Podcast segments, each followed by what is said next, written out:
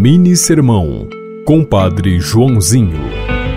Existem pessoas que escolheram criticar. E se não tiverem uma vítima de sua língua afiada, inventarão uma pessoa imaginária.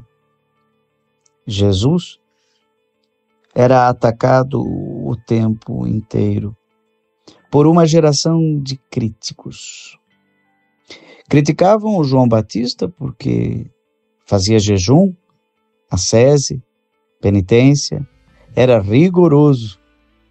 E criticavam Jesus porque estava com as pessoas e aceitava convites para as refeições, porque era amoroso. Jesus diz que são pessoas confusas.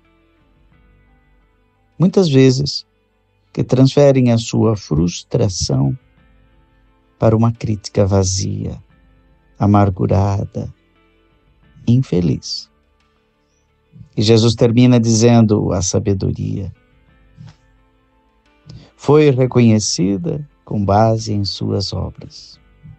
Continue seu caminho e não dê ouvidos para esses críticos. Você ouviu Mini Sermão, Compadre Joãozinho.